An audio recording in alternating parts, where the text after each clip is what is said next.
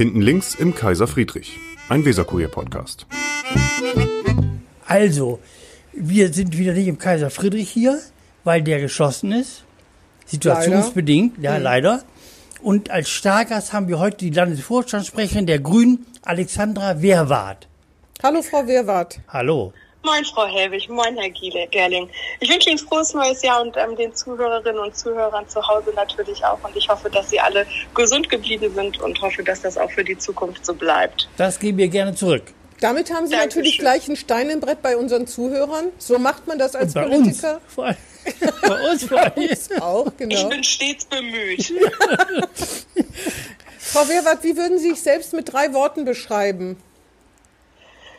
Empathisch, charakterstark ähm, mm, und das dritte ist laut.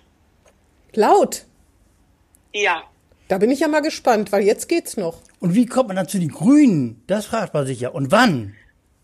Ja, tatsächlich. Ähm, ich erzähle die Geschichte eigentlich sehr gerne, weil sie doch mit meiner Biografie sehr verwoben ist. Moment, Sie Moment, ja, bevor Sie ähm, loslegen, ein, ein Wort ist bei uns verboten.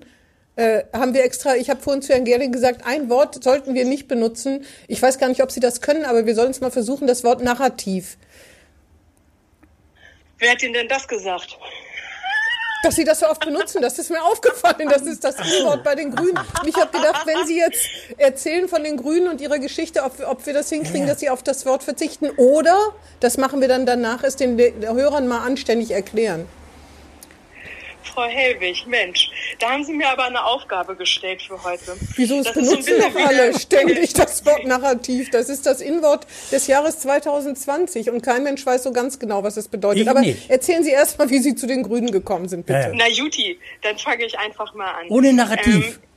Ähm, in der neunten Klasse ähm, macht man normalerweise in bremischen Schulen ein Betriebspraktikum. Und ich hatte damals einen ganz tollen Gemeinschaftskundelehrer, der mir geraten hat, Alexandra, du musst unbedingt äh, ein Praktikum in einer politischen Partei machen. Das ist genau dein Ding und ich glaube, du solltest unbedingt äh, zu einer Partei gehen. Und dann stand ich ein bisschen ratlos zu Hause äh, und habe mit meiner Großmutter darüber gesprochen, wo ich mich dann mal bewerben könnte. Und der Klassiker, vor allem für eine bremische äh, Lehrerin, ist ja dann zu sagen, ja, frag doch mal bei der SPD. Ja, ja. Gesagt, Früher. getan. Ich bin also mit meinen 14 Jahren dann ähm, ich der SPD-Fraktion eine E-Mail geschrieben, ob ich denn ein Betriebspraktikum bei Ihnen machen dürfte für drei Wochen. Das war, glaube ich, damals im April. Und dann hieß es, nee, wir nehmen gerade leider keine Praktikanten und vor allem keine Schülerpraktikantin. Äh, und da dachte ich mir, okay, das ist aber schade. Da hatte ich irgendwie was anderes erwartet. Vor allem, weil die früher immer so nett Rosen verteilt hatten, wenn Wahlkampf war. Ähm, und dann war ich ein bisschen geknickt und ein bisschen geknickt ähm, und habe überlegt, was mache ich denn dann? Und habe mit meinem Lehrer nochmal gesprochen und der hat gesagt, ja, kennst ja bestimmt Leute auch aus anderen Parteien. Ich wollte gerade ja sagen, der hat zu Ihnen gesagt, Frau Wehrwart, es gibt gar nicht nur die SPD in Bremen, auch wenn es so aussieht. Nein, da sind noch andere, hat er zu Ihnen gesagt. Damals war das so. In der Tat. Da gab's nur die SPD, eigentlich. Und so nahm die Geschichte ihren Lauf, denn ich hatte äh, eine ganz tolle Grundschullehrerin kurzweilig äh, damals, und zwar Karin Kusche. Ah, Ja, Ach genau. so. Karin Kusche war äh, zu dem Zeitpunkt, das war 2007, noch Bürgerschaftsabgeordnete. In der Legislaturperiode darauf war sie es nicht mehr, weil sie ja nicht mehr angetreten ist. Äh, soweit ich das noch richtig auf die Kette bekomme. Und äh, Karin Krusche wohnte zufälligerweise auch noch bei mir in der Straße. Ich habe ah. meinen ganzen Mut zusammengenommen und habe bei Karin Krusche zu Hause angerufen und gefragt, wie ist das denn, wenn ich ein Praktikum machen wollen würde bei den Grünen? An wen muss ich mich denn da wenden? Da sagte Karin zu mir, ja, Alexander, ist gar nicht so schwierig, schreibst dem Thomas Kolande Emichholz, unserem heutigen Fraktionsgeschäftsführer, einfach eine E-Mail und dann telefoniert ihr mal miteinander und so nahm das Ganze seinen Lauf. Über die Enttäuschung hinweg, ähm, nicht äh, zur SPD äh, zu kommen, ähm, habe ich dann mein Betriebspraktikum in der neunten Klasse 2007 bei den Grünen gemacht und das war ein sehr aufregendes Jahr, das wissen wir äh, hier drei und vielleicht einige von den Zuhörerinnen und Zuhörern auch noch, dass es das Jahr der Bürgerschaftswahl war. So. Und das erste Jahr, wo die rot-grüne Koalition dann auch geschlossen wurde. Natürlich. Mein Praktikum hörte, glaube ich, am 30. April auf. Und ich war so ja. angefixt davon, ähm, dass ich unbedingt noch äh, zwei Wochen weiter äh, dann privat mit Wahlkampf nach der Schule äh, mitgemacht hatte, mit 14 Jahren. Aber das heißt so ja, das ist dann, gelandet. Aber dann ist es ja doch ein bisschen Zufall. Sie hätten, könnten heute auch SPD-Landesvorstandssprecherin sein, Landesvorsitzende dann eher. Darüber habe ich auch häufig nachgedacht, ob ich das sein könnte. Ähm, und bin immer wieder zu dem Schluss gekommen, mm, oder wissen Sie, ich komme aus dem Elternhaus, da haben wir früh Zeitung gelesen und morgens am Schreib, äh, am Frühstückstisch, meine Großmutter und ich immer zusammen, was sollte es auch anders sein, den Weserkurier gelesen und ich habe mich am Anfang immer über die vermischte Seite äh, herangetastet an den Rest und bin dann irgendwann in den Politikteil reingekommen. Und meine Großmutter sagt mir das heute immer noch, wenn ein Punkt irgendwie immer für mich total wichtig war, dann erstens eine gerechte Berichterstattung, wo alle Meinungen zu Wort kamen, aber eben auch, wie ist das gesellschaftliche Verhältnis. Deswegen ist mir Gerechtigkeit da auch total wichtig. Ein zweiter Punkt, der mir aber auch aufgefallen ist, ist immer die Frage, wie steht es denn um Randgruppen in unserer Gesellschaft? Also nicht nur das gesamtgesellschaftliche Gefüge, sondern auch um Randgruppen. Und wenn es da um Gerechtigkeit geht, habe ich das Gefühl ähm, mit der Zeit entwickelt, dass die Grünen mir da näher stehen. Verstehe. Und eben, 2007 fing dann auch irgendwann die Frage natürlich an von äh, Umwelt. Umweltpolitik. Da komme ich nicht kurz festhalten? Her, aber trotzdem hat mir das immer begleitet. Darf ich mich kurz festhalten? Bisher ohne Narrativ. Ja, es geht. Das geht auch. Das geht doch. Ich habe es ja am Anfang gesagt, ich bin stets bemüht. so, jetzt erklären Sie unseren Zuhörern doch mal, äh, was das eigentlich bedeuten soll, wenn man ständig äh, vom Narrativ redet. Mir geht das ja extrem auf den Keks. Ja, ich glaube, man kann ja auch nochmal Synonyme finden für Narrativ, ähm, äh, wie Story, ähm, oder auch äh, Storytelling als solches. Storytelling? Ähm, oder, Vielleicht gibt es ein oder, deutsches Wort? Oder Erzählung, Erzählung ähm, ah, ja. dafür zu finden. Und grundsätzlich geht es ja eigentlich nur darum, äh, zu erklären, was Politik ist, was Politik kann und äh, Positionen zu unter die Leute zu bringen, zu verkaufen. Aber Erzählung das, ist doch frei erfunden. Dann, das ist ja, jetzt kommt der Deutschunterricht der 11. Klasse wieder zurück, ne? das weiß ich nicht so genau. Aber wenn ein, wenn ein Politiker äh, sagt, das ist das Narrativ der SPD, dann würde ich sagen, das ist die Legendenbildung, die, SPD, die die SPD sich selbst, wie die SPD sich selbst ihre Geschichte erzählt. Das heißt aber nicht, dass das den Tatsachen entspricht das würde ich jetzt nicht so sagen. Ähm, Politik ähm, fußt ja immer auf dessen, was äh, Gesellschaft gerade macht, ähm, was gerade passiert, was gerade politisch wichtig ist. Und dafür ähm, Dinge zu haben, Worte zu kreieren oder Sätze zu bilden, die das erzählen, was ja dann mit einem Narrativ passiert, äh, das muss ja nicht irgendwie äh, was Erfundenes sein. Sind Sie denn Bremerin? Ähm, wenn wir die offizielle Definition, die, glaube ich, nach äh, drei Generationen ähm, in Bremen geboren ähm, angeht, äh, nehmen, dann bin ich das nicht. Wir sind großzügig. Es reicht, wenn Sie in Bremen geboren sind. Ja, ich sage Ihnen sogar was. Ich wohne wieder in meinem Eltern- und Familienhaus. Ach so. So sehr bin ich Bremerin. Sehr gut.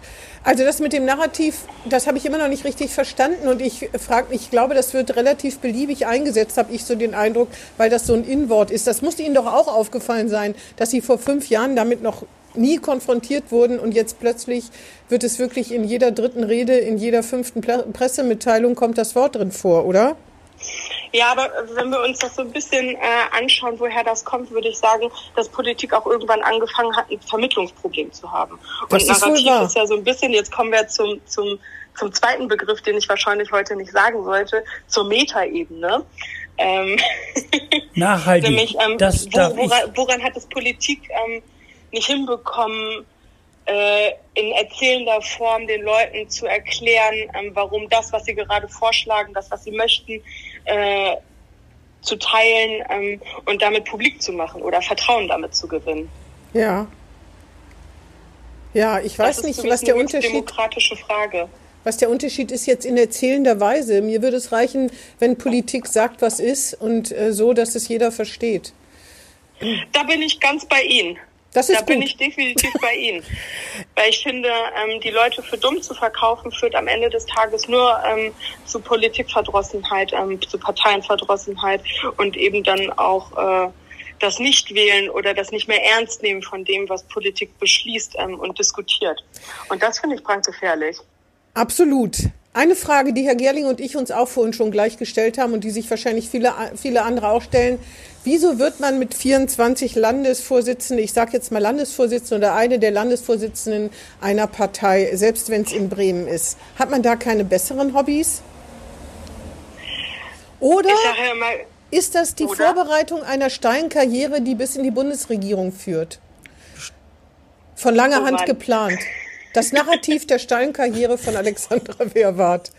Das Nein, das würde ich nicht so sagen. Okay. Ähm, ich habe mit 14 Jahren einfach meine Leidenschaft ähm, in der Politik gefunden und vor allem in der Parteipolitik. Ich habe auch noch mal ähm, einen Weg eingeschlagen in äh, die autonome Szene, ähm, habe dann aber schnell festgestellt, ähm, dass ich den Parlamentarismus grundsätzlich äh, gut und richtig finde ähm, und ich mich dementsprechend einer Partei anschließen möchte. Mhm. Ähm, und da bin ich dann nun mal bei den Grünen gelandet. Ähm, ja, aber Landesvorstand. viele, viele Jahre in der Jugendorganisation ähm, gearbeitet, bin dort bis im Bundesvorstand gewesen, eine Zeit lang in Berlin gelebt, ähm, was auch sehr aufregend war und bin dann wieder zurückgekommen. Aber an der Spitze äh, der Partei, da könnte man ja sagen, und zwar mit 24 sind Sie es geworden. Das ist jetzt wie viele Jahre her? Vier? Fünf? Drei, drei Viertel. Zwei, drei Viertel? 28. 28, genau, drei, drei Viertel Jahre her. Aber da, da, wenn ich ein äh, arriviertes äh, Grünenmitglied wäre, würde ich sagen, was will mir denn so eine 24-Jährige vom Leben erzählen oder vom politischen Leben? Die ist ja gerade mal nicht mehr grün hinter den Ohren, aber gerade mal trocken hinter den Ohren. Ich finde das ähm, sehr spannend, ähm, weil mir die Grünmitglieder damals das Vertrauen mitgegeben haben, weil sie wissen, dass ich schon viele, viele Jahre zu dem Zeitpunkt in der Partei äh, bin und engagiert bin ähm, und in den unterschiedlichsten Positionen schon war, im Kreisvorstand, ähm, in der Grünen Jugend, ähm, ich habe äh, das Leben in der Fraktion mitbekommen ähm, als Deputierte ähm, und, und, und, und, und. Ähm, und damit einen großen Einblick tatsächlich gehabt. Ich empfinde es weiterhin als Privileg, dass mir meine Partei damals das Vertrauen gegeben hat. Das ist auch so ein typischer hab, Satz. Typischer Politikersatz. Ja, aber ist es. Okay. Also ähm, wenn ich mir dieser Tage anschaue, ähm, was zum Beispiel vor ein paar Tagen ähm, in Washington passiert ist, dass ähm, ge demokratisch gewählte Abgeordnete daran verhindert worden sind, ähm, abzustimmen, ähm, weil ein wütender ähm, faschistischer Mob ähm, auf das Capitol in Washington gestürmt ist, dann empfinde ich es weiterhin als Privileg, in einer demokratischen Partei ähm, gewählt zu sein ähm, und damit auch eine Vertretung nach außen hin zu sein. Und wem das sind Sie nachgefolgt? schon wichtig, das zu sagen. Wem, wem sind Sie nachgefolgt? Wer war Ihre Vor war Frau, Frau, Frau Vagalla Ihre Vorgängerin? Ja, Kai Vagalla war Aber war das nicht auch so, dass die Grünen Schwierigkeiten hatten, nichts gegen Sie, wirklich nicht, Frau Wehrwart, das wissen Sie, aber auch Schwierigkeiten hatten, jemanden zu finden? Kai, Schon Kai bei Vagalla. Frau Vagalla hatten Sie ja Schwierigkeiten, soweit, soweit Herr Gerling und ich das wissen. Aber äh, das ist ja gar nicht richtig. Wir hatten ja nee. damals sogar eine Kampfkandidatur. Gegen Sie? Wir, ja, ja, damals hatte ähm, auch noch eine weitere Kandidatin ihren Hut in den Ja, wer denn? Geworfen. Ist das äh, geheim? Ich glaube, sie, Petra Fritsche Ejomole war damals Ach, das kann ähm, nicht mehr dran erinnern. Drin. Bei Ihnen als Gegenkandidatin, ne? Ja. Ja. Aber nicht bei Kai Vagalla. Da wurde jetzt, nee, weiß ich noch genau. Frau Vagalla hat, äh, hat äh, nach zwei Jahren ähm, beschlossen, nicht nochmal anzutreten, um auch dem grünen Ursprung gerecht zu werden, die Trennung von Amt und Mandat ähm, ah, ja. auszuführen. Weil sie Bürgerschaftsabgeordnete geworden ist. Ja, und als sie vor genau, zwei Jahre vorher zwei Jahre vorher, da weiß sie noch genau, da hatten die Grünen Schwierigkeiten, eine Frau zu finden. Mehrere Monate. Ach, ich glaube, das war eher so ein Hin- und Herwiegen, ähm, wer hat gerade Interesse. Und ich glaube, ähm, zu dem Zeitpunkt war die Grüne Partei auch nach der Bürgerschaftswahl 2015 so ein bisschen im Modus drin, in welche Richtung wollen wir eigentlich losmarschieren. Und ich fand, ähm, dass Kai Vagalla damals ähm, der Partei ein gutes Angebot gemacht hatte, ähm, den Landesvorsitz zu übernehmen, den sie dann ja auch zwei Jahre inne hatte. Aber wir hatten ja gar nicht ähm, die Frage war ja gar nicht, äh, wer es damals geworden ist, nee. sondern warum ich dachte, genau, dass ich genau. meinen Hut in den Ring werfen sollte, oder? Genau. Nee, warum, äh, warum, wenn ich jetzt äh, als äh, 57-jährige Grüne sagen würde, was will mir eine 24-jährige vom Leben erzählen, vom grünen Leben, ne? Das ist das, aber Sie sagen ja, ich habe das auch nie gehört, dass irgendjemand gesagt hat, Sie wären zu jung, aber es ist schon erstaunlich jung. Und ich glaube schon, ich glaub, dass man da so eine am Anfang ich glaube da schon, dass man so eine bundesweite Karriere vorbereitet, auch wenn Sie es gar nicht absichtlich machen, obwohl selbst wenn Sie es absichtlich machen würden, würden Sie uns das ja nicht sagen. Ja, also dann, das würden Sie nie, dazu sind Sie viel zu schlau. Ja. Dankeschön, Frau Helwig, das ehrt mich sehr. ähm, Dankeschön. Ähm, ich würde es ähm, anders ausdrücken. Ich habe ähm, in der Politik und in der aktiven Politik ein großes Zuhause für mich gefunden und gerade in der Grünen Partei. Auf der anderen Seite ist mir aber auch immer meine Unabhängigkeit ähm, doch relativ wichtig gewesen, ähm, die ich habe. Und äh, was in zwei Jahren ist, oder in vier Jahren, das kann ich nicht vorausschauen. Und wie Sie ja auch sagten, ich bin noch äh, relativ jung. Und äh, das ist auch, und jetzt kommt es nochmal, das Privileg, auch ähm, irgendwann andere Entscheidungen zu treffen. Ja, wir werden es ja und sehen. Wir laden Sie dann wieder ein, wenn Sie Bundesvorsitzende sind oder irgendwo in Berlin sind. Dann kommen wir sogar nach Berlin. Stimmt's, Vigi? Das stimmt. Ja. Ähm, Über einen Ausflug nach Berlin freut sich jeder. Ich habe äh, ganz aktuell, haben Sie ja gerade ein bisschen rumgemoppelt an der äh, Corona-Strategie. Ich glaube eher an der Corona-Strategie der Bundesregierung. Da sind sie auch nicht vertreten. Da kann man mal moppeln. Ich glaube nicht so richtig am eigenen Senat, obwohl ich glaube, da gibt es auch Friktionen. Und zwar, es fehlt an der langfristigen Perspektive. Die Pressemitteilung habe ich gesehen. Es reicht nicht immer nur von jetzt auf gleich einen Lockdown zu verhängen. Dann wollen sie eine Ampel eine, die Ampel, die sie nicht wollten, die sie bei der Wahl nicht wollten. Jetzt plötzlich kommen sie mit einer Ampel, mit einer Corona-Ampel. Nach Inzidenzwerten soll es Rot, Grün und Gelb geben, wenn ich, oder, oder Orange, wenn ich das richtig verstanden habe. Genau. Aber, aber ähm, verstehen Sie nicht, dass nach elf Monaten Corona, dass das wirklich offensichtlich wahnsinnig schwer ist, wirklich wahnsinnig schwer ist, Entscheidungen zu treffen, die längerfristig sind, zumal das Infektionsschutzgesetz ja zum Beispiel gar nicht erlaubt, länger als vier Wochen sowas wie einen Lockdown zu verhängen. Das ist auch absolut richtig. Äh, und das sollte auch beibehalten werden. Was, Was haben Sie denn zu bemäkeln? Was, was wir fordern, ist ein Ampelsystem, um eine langfristige Planbarkeit für die Bevölkerung auch da zu haben. Wir sitzen in einem Boot, was diese Pandemie angeht. Ähm, und für mich als pflegende Angehörige ist dieses Boot nochmal äh, besonders äh, mit einem krassen Päckchen befüllt, ähm, weil ich zu jeglichem Zeitpunkt immer Angst um meine Großmutter habe ähm, und dass äh, Corona sie tatsächlich zur Strecke bringen könnte. Aber wir sitzen gemeinsam in diesem Boot und es verlangt den Bürgerinnen und Bürgern extremst viel Disziplin tatsächlich ab. Und ich bin mir auch nicht sicher, ob das immer so eingehalten wird. Aber für mich ist es wichtig, dass Politik ähm, und Staat da auch versucht, Transparenz zu zeigen und auch zu zeigen, wenn wir Inzidenzwert X haben, nehmen wir jetzt an 50 und der deutlich sogar darunter liegt, dass es da gar nicht irgendwie um Einschränkungen gerade geht, dass die Diskussion gerade gar nicht ansteht. Äh, wichtig ist aber auch zu wissen, was passiert, wenn die Inzidenz über 50 Aber geht. das haben die doch Damals, gerade beschlossen, dass ab 200 der Rad Bewegungsradius eingeschränkt wird und da äh, das, das ist doch der umstrittenste Punkt überhaupt. A kann man es nicht kontrollieren und B sind viele absolut dagegen. Sie haben doch versucht, sowas zu machen. Bei einem extrem hohen Inzidenzwert sollen die Leute gefälligst gefälligst in ihrem Kreis sich gegenseitig anstecken und nicht noch andere infizieren, wenn ich das mal, mal so interpretieren darf. Sehr salopp.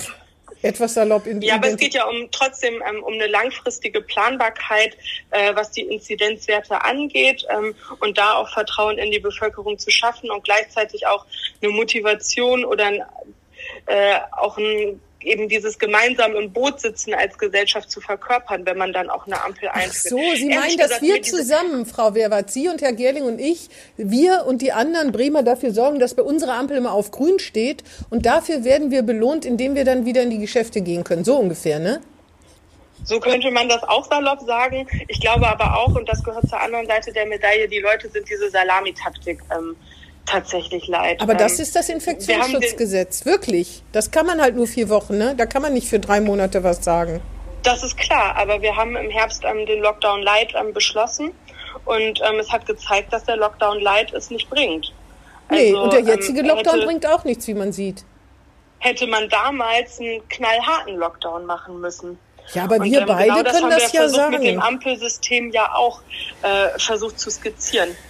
Ja. Dass wir, sobald wir ähm, 14 Tage länger über 50 als äh, Tages, äh, 7 Tages-Inzidenzwert sind, äh, da auch versuchen, äh, direkt mit einem harten Lockdown darauf zu antworten. Ich glaube, dass die Folgekosten für die Gesellschaft viel, viel höher sind, wenn wir weiterhin so rumeiern. Ähm, es geht nicht darum, ähm, in Frage zu stellen, wie ein Infektionsschutzgesetz ähm, gestrickt ist, sondern eine langfristige Erwartbarkeit für die Bürgerinnen und Bürger zu schaffen, um auch gleichzeitig die so Durchsetzung der Maßnahmen nicht dauerhaft in Frage zu stellen, sondern auch eine Begründbarkeit dafür zu haben. Aber dann tragen Sie das doch in den Senat und sagen, die Bremer Grünen sollen das machen. Unser Papier richtet sich ja nicht nur an den äh, Bremer Senat nee, das ähm, ich mir schon gedacht. Bürgerschaft, das sondern äh, grundsätzlich. Ja, aber Sie können doch über den, ich meine, da vieles ja Land, Länderhoheit, Herr Bovenschulte muss da ja nicht immer mitstimmen. Man sieht ja, die scheren ja immer aus, irgendwie Länder ein bisschen mehr, ein bisschen weniger. Dann können Sie das, ich meine, Sie sind doch hier an der Regierung beteiligt, dann führen Sie doch die Ampel ein. Ja.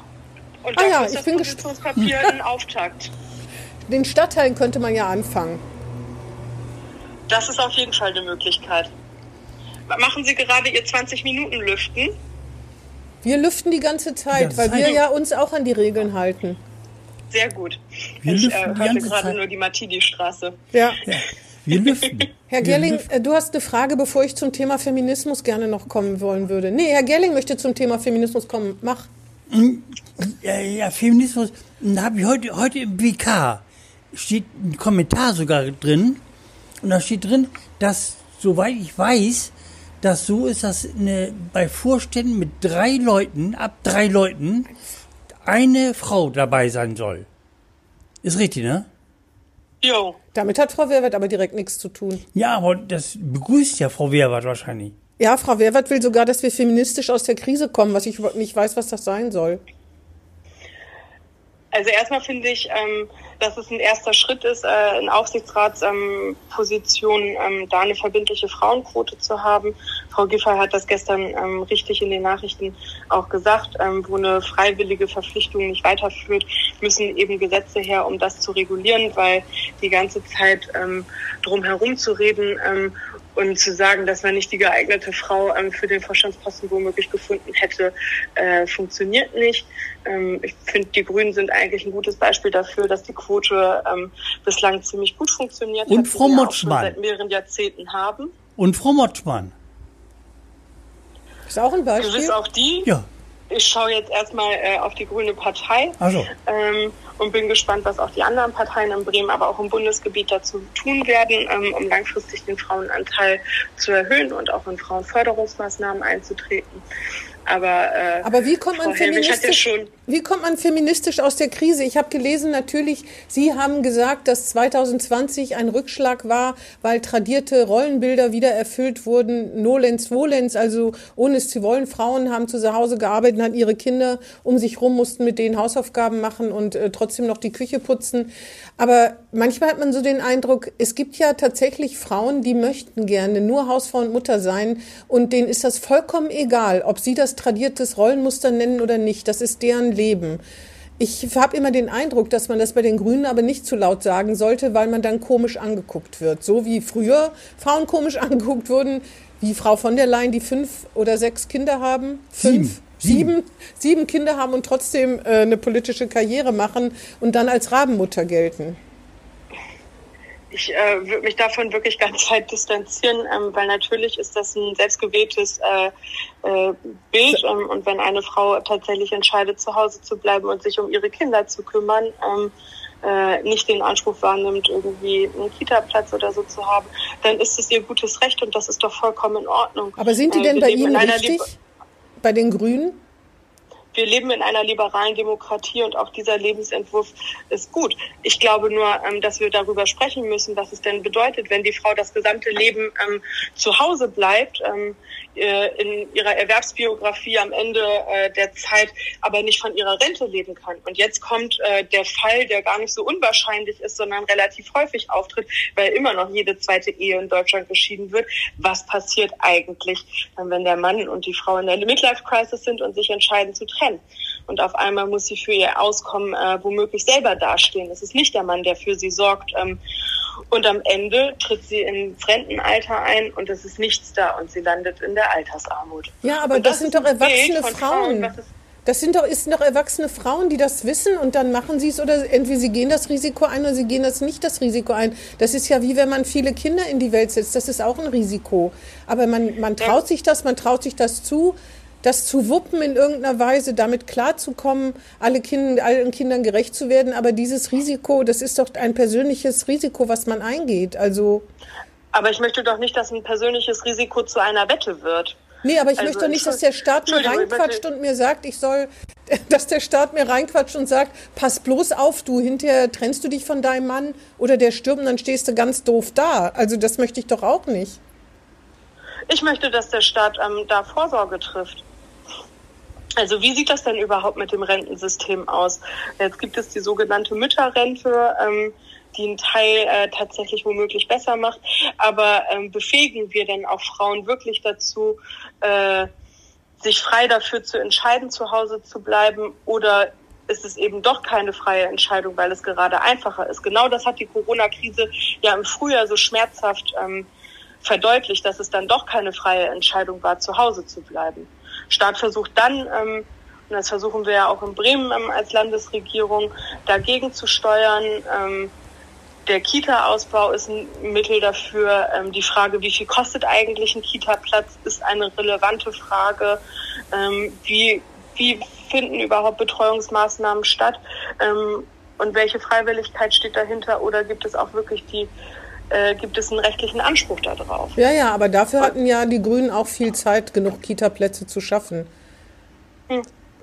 Sehr viel Zeit. In der Zeit, äh, in der Zeit ähm, wo wir das gemacht haben von 2011 bis 2015, haben wir viele Kita-Plätze geschafft. Aber, aber nicht, nicht, genug. Alle. Aber nicht genug. Ja. Aber in vier Jahren haben wir ordentlich äh, Kita-Plätze tatsächlich steigern Es gibt können. ja auch einen Rechtsanspruch. Man muss ja. Sag mal, Wigbert, was verstehst du denn unter, dass wir feministisch aus der Krise kommen müssen? Immer soll ich was zu Feminismus sagen. Da, was interessiert Ich finde das gut, wenn auch Männer stärker darüber sprechen würden, nicht nur Frauen. Ja, ich möchte es einfach wissen, was du darunter verstehst. Wenn jemand sagt, wir, müssen, wir wollen feministisch aus der Krise kommen, was, was stellst du dir unter diesem Narrativ vor, wenn ich das mal so sage? ja. Jetzt haben Sie es aber Ja, gesagt. ich weiß, ich weiß. Ich nehme es zurück.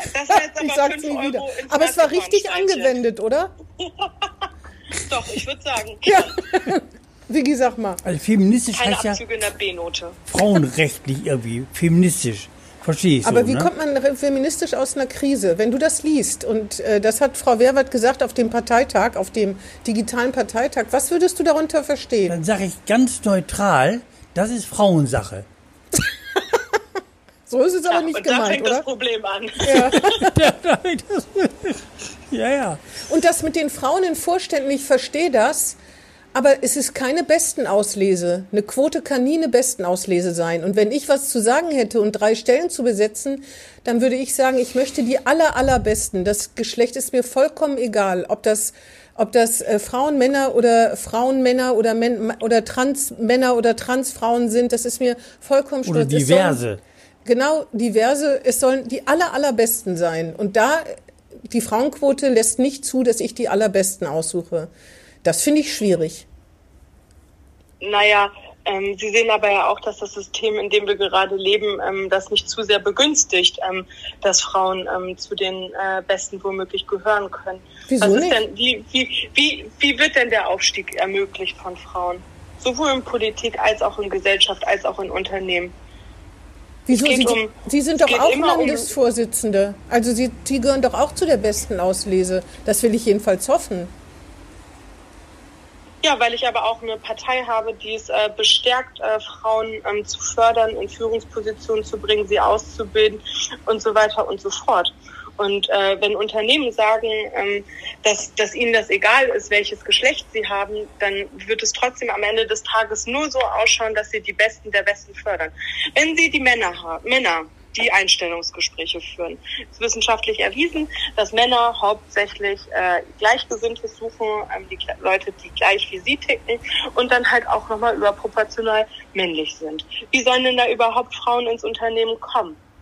Dann gibt es eine männliche äh, Führungshierarchie in dem Unternehmen, ähm, ein Klima, was nicht Gleichberechtigung begünstigt, was nicht äh, womöglich gerecht ist, sondern immer Survival of the Fittest bedeutet. Und manche Frauen werden es dann womöglich durch äußere Umstände ähm, oder innere Umstände nicht hinbekommen, äh, dort aufzusteigen. Tja, ich weiß nicht. Also aus meiner eigenen Erwerbsbiografie kann ich nur sagen, dass ich mich nie irgendwie anders behandelt gefühlt habe. Da müsste man ja auffangen. Ich bin ja schon Jahrgang 1963, also nicht so jung wie Sie, wo sowieso schon mehr darauf geachtet worden ist vielleicht. Also jedenfalls, ich habe das überhaupt nicht erlebt, deswegen verstehe ich die Diskussion nicht und ich würde nicht sagen, dass ich, dass das ganz anders bei mir ist, das Leben auch nicht anders gelaufen als anderswo.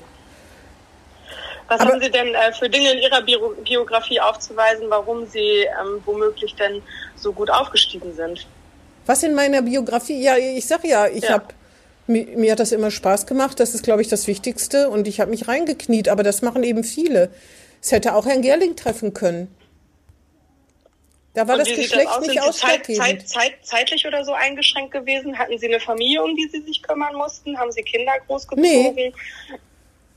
Aber ich sag ja, das gibt's bei Frauen. Ja, aber das gibt's bei Frauen ja auch. Es gibt ja auch Frauen, die haben keine Kinder und trotzdem machen nicht. Also da, dann, wenn man sagen würde, also dann glaube ich, wäre das Problem ja äh, kleiner. Aber manche Sachen passen ja auch nicht zusammen. Ich halte ja die Vereinbarkeit von Beruf und Familie, dass man es wirklich komplett vereinbaren kann und beides genauso verfolgen kann. Das halte ich für die Lüge dieses Jahrtausends. Das geht nicht. Man muss Abstriche machen. Man kann nicht alles haben.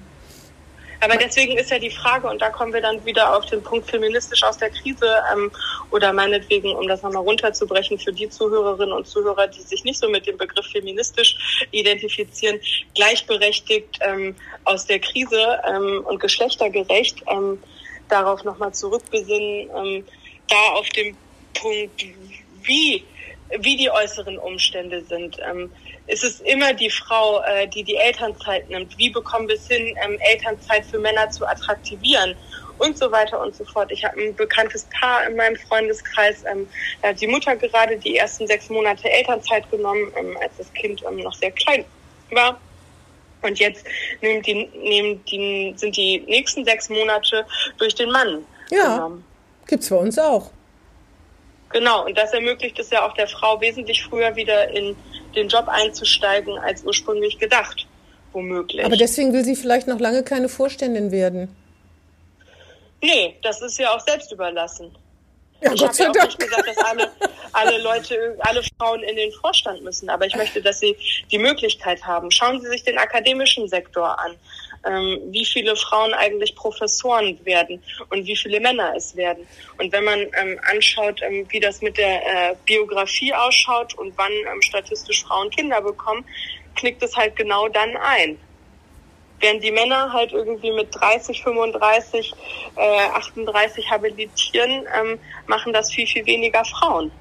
Ja, aber ich. Und so weiter und so fort. Ja, die Frage ist halt, wie groß dieses Problem ist.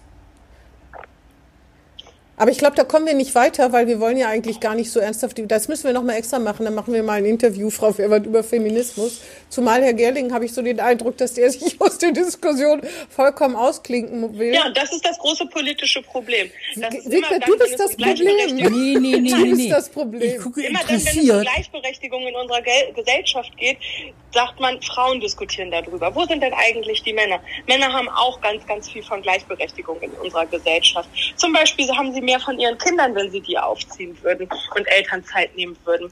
Auch sie haben da was davon, ähm, wenn keine Frau mehr Existenzängste haben müsste, ähm, sobald es irgendwie zum Thema Scheidung käme oder so. Also ich habe sowieso eine, eine gendermäßig fühle ich mich als Mann eine, einbezogen mittlerweile.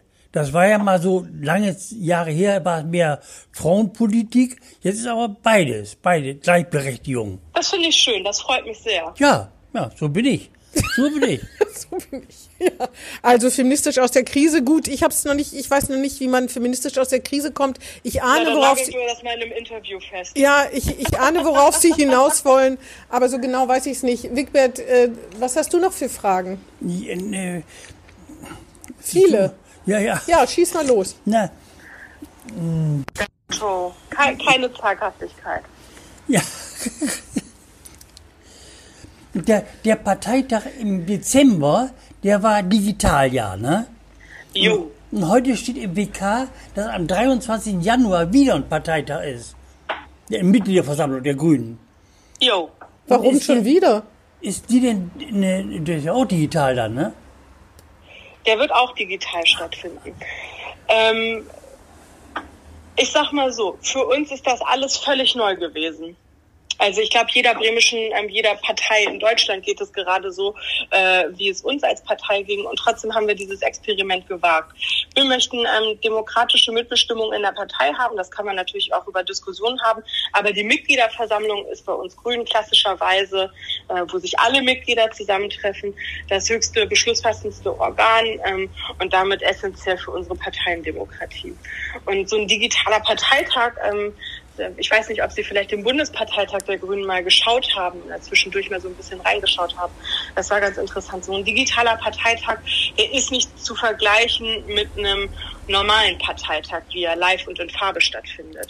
Ach, und Der deswegen ist, braucht ähm, man mehr Zeit wahrscheinlich, damit alle zu Wort kommen können, ne? das, aber auch, ähm, da geht sehr viel Zeit verstrichen. Also Ah, verstehe. Wir haben ähm, Mhm. dann Internet-Tools, ähm, womit abgestimmt werden kann. Ähm, dann müssen auch alle Leute natürlich die Möglichkeit haben, abstimmen zu können, ähm, also ihren Stimmzettel, so wie bei einer Mitgliederversammlung, Mhm. in ihre Stimmbox reinzuwerfen. Manchmal hackt das Internet, das Tool funktioniert nicht wirklich. Da gibt's noch so ein paar Kinderkrankheiten und das dauert einfach länger. Ich Ach, bin froh, dass deswegen. wir damals ähm, mit achteinhalb oder neun Stunden zurechtgekommen sind, aber wir wussten auch schon vor dem Parteitag, dass wir äh, noch einen zweiten brauchen werden. Deswegen haben wir den auch gleich angekündigt. Früher gab es doch immer ein probates Mittel. Man hat den Parteitag immer an den Tag gelegt, wo auch ein Werder-Spiel nachmittags war. Und wie durch ein Wunder, das hat nicht nur was mit den Grünen zu tun, wie durch ein Wunder war um 15 Uhr war der Parteitag dann durch. Nach fünf Stunden meistens, so von 10 bis 15 Uhr. Haben Sie das noch nie versucht? Das hat müsste eigentlich auch digital klappen. Stimmt doch, Wigbert, oder? Ja, ja, da- so war's. Ja. Ich muss mir den Spielplan nochmal anschauen. Ja, gucken Sie sich den nochmal an. Doof ist halt, wenn sie abends spielen. Ja. Ja, Ja, die. Diskussion hatten wir schon sehr häufig, auch wenn englische Woche ist. Normalerweise machen wir unsere Parteitage, wenn sie nicht irgendwie gerade furchtbar äh, routinier routinemäßig sind, sondern eher ähm, nochmal schnell was miteinander diskutieren und beschließen unter der Woche abends. Da gab es dann immer den Hinweis, bloß nicht in der englischen Woche, das geht ja gar nicht. Ja. Und was für E-Mails da eingetrudelt sind durch die Mitgliedschaft. Da dachte man schon fast, dass man einen Kardinalsfehler begangen hat, aber nun gut. Aber wie, wie, Nein, aber auf jeden Fall setzen wir den jetzt am 23. Januar fort ähm, und wir planen auch gerade die Listenausstellung zur Bundestagswahl zu machen. Ja. Und ein Konzept, was wir da zum Beispiel in der Hinterhand haben, ist vor allem für die Wahlkreisaufstellung, wo wir dann ja zwei verschiedene machen müssen, ist nicht äh, live und in Farbe sich in irgendeiner geschlossenen Räumlichkeit zu treffen, sondern die Corona-Regeln so ernst zu nehmen ähm, und da auch ein Vorbild äh, als Partei zu sein, ähm, dass wir gerade überlegen, das Open Air zu machen.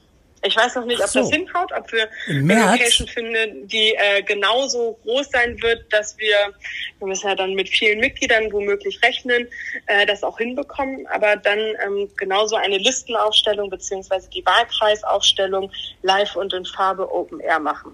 Nur mal ganz kurz. Wie viele Mitglieder haben denn die Grünen und wie viele sind bei den Parteitagen denn da? Sie haben ja kein Delegiertensystem, ne, sondern eine Mitgliederversammlung. Genau, wir haben kein Delegiertensystem, sondern eine Mitgliederversammlung. Das ist der Partei auch in der Vergangenheit immer sehr wichtig gewesen. Und aktuell, und jetzt muss ich lügen, deswegen nageln Sie mich darauf ähm, nicht fest. Ich glaube, wir sind um 700? etwas über 1000 Mitglieder. Oh, 1000 schon? 1000, 1025, 1030. Also hab kommen die keine nicht zur Mitgliederversammlung? Nein, zur Mitgliederversammlung kommt vielleicht ein Zehntel, oder? Das würde ich nicht sagen. Also wir waren jetzt beim ersten digitalen Parteitag ähm, knapp unter 200 Mitglieder. Ja, ähm. Das ist sehr gut. Damit hätte ich niemals gerechnet. Und ähm, vielleicht, wenn Sie sich noch daran erinnern können, den größten Parteitag, den wir jemals hatten, waren mit über 330 Personen, als es darum ging, über Koalitionen ähm, abzustimmen. Ja. Also Jamaika oder Rot-Grün-Rot. Wenn Sie das unter freiem Himmel machen wollen, dann geht das ja eigentlich nur auf der Bürgerweide. Das ist bestimmt ein schönes Bild. Muss warm sein. Mein Team prüft gerade ähm, alle möglichen Locations. Ah, so. Ähm, Und äh, dann schauen wir, was dabei rauskommt. Äh, es gibt ja auch noch das Rollsportstadion und wie sieht es eigentlich mit anderen Sportvereinen aus? Das heißt nicht, dass wir äh, Im Weserstadion Weserstadion. Ja, im Ja, ja, Weserstadion. Grün-Weiß ist nicht so fern. Ich sehe, wir verstehen uns, äh, aber ich glaube nicht, dass äh, Sind Sie eigentlich das zustande kommen wird. Sind Sie eigentlich Werder interessiert oder Werder-Fanin? Sehen Sie, Fanin, ne? Ich bemühe mich. Ich habe ein gewisses Interesse am Fußball, was äh, natürlich äh, auch m, m, mit meiner Leidenschaft äh, für ähm, Bremen äh, zu tun hat. Äh, aber ich bin keine große Auskennerin. Ich, ich, ich, sagen, ich bin so eine, so eine ja, Gesellschafts... Fußballguckerin. das hörte sich eben so an, als ob Sie gleich sagen würden, ich habe ein gewisses Interesse an Fußball, mein Herz schlägt für Bayern München. Dachte ich schon, kommt jetzt. Nein, was den Verein angeht, bin ich äh, absolut festgelegt. Und das sage ich ähm, auch immer in Abgrenzung ähm, zu der Familie meines Partners. Ähm, und das wird jetzt wirklich hart, ähm, die alle HSV-Fans sind. Oh je, oh je, ist ja noch schlimmer als noch, Bayern das ist München. noch schlimmer. Das Ja. habe ich gelernt, das ist noch schlimmer. Ja. Jep, definitiv. Ja, ja. Wigbert, hast du noch was am Zettel? Ich habe noch eine einzige Frage. Ja, ja, Sag du. Was machen Sie denn, wenn Sie nicht Politik machen und wenn Sie nicht studi die studieren, ne? Noch, ne? Oder sind Sie schon Ich habe fertig? ähm, ich, ich hab mein Studium beendet und ich arbeite aktuell ähm, für eine Europaabgeordnete. ah ja, herzlichen Glückwunsch. Für Kappert Gondor? Dankeschön. Ah nee, die ist ja Nee, die ist ja im Bundestag. Die ist ja Bundestag. Ich arbeite Wird- ähm, wird für die- eine andere ähm, Europaabgeordnete, die für Niedersachsen und Bremen zuständig ist als wissenschaftliche Mitarbeiterin. wird den Kappert Gondor wieder ne- Nummer 1 gesetzt in Bremen? Ich würde mir das sehr wünschen, wenn die Mitgliedschaft äh, Frau Kappert- Gegenkandidatin. Sie äh, selbst wünscht sich das auch. Ja. Sie selbst wünscht sich das Ja. auch, glaube ich. Hat sie doch schon gesagt, ne? Dass sie wieder kandidieren die- will. Ja. Ja. Das hat Und sie äh, der Mitgliedschaft auch gesagt und ich sehe da auch gar keinen Zweifel daran, dass die Mitgliedschaft das anders sehen könnte. Und die hat auch keine Gegenkandidatin, ne? Bislang äh, habe ich nichts gehört. Ähm, was machen Sie, wenn Sie nicht arbeiten für die äh, Europaabgeordnete und nicht äh, sich als Landesvorsitzende oder sonst wie interessiert in Politik reinhängen? Bleibt da noch, und natürlich als pflegende Angehörige ja auch sehr belastet, bleibt da überhaupt noch Zeit für irgendwas? Und wenn dann, was ist es? Ich habe ähm, eine schöne Frage, ähm, weil der Punkt pflegende Angehörige zu sein ähm, einen großen Teil meiner Zeit tatsächlich in Anspruch nimmt. Ähm, den Rest der Zeit äh, verbringe ich tatsächlich damit, äh, entweder spazieren zu gehen. Ähm, ich habe ähm, während des ersten Lockdowns angefangen, äh, Horrend zu backen, ähm, was diesen letzten Sommer in einer dreistöckigen Hochzeitstorte für? Bekannte Was? endete. Ja doch. Drei verschiedene äh, Geschmäcker. Und ähm, das neueste Hobby, was auch Corona-bedingt dazu kam, ist äh, bei mir das Rennradfahren. Ah, Ich grüße Torten quasi jeden backen? Tag die Kühe in, ähm, im Blockland. Rennradfahren und Backen. Jo.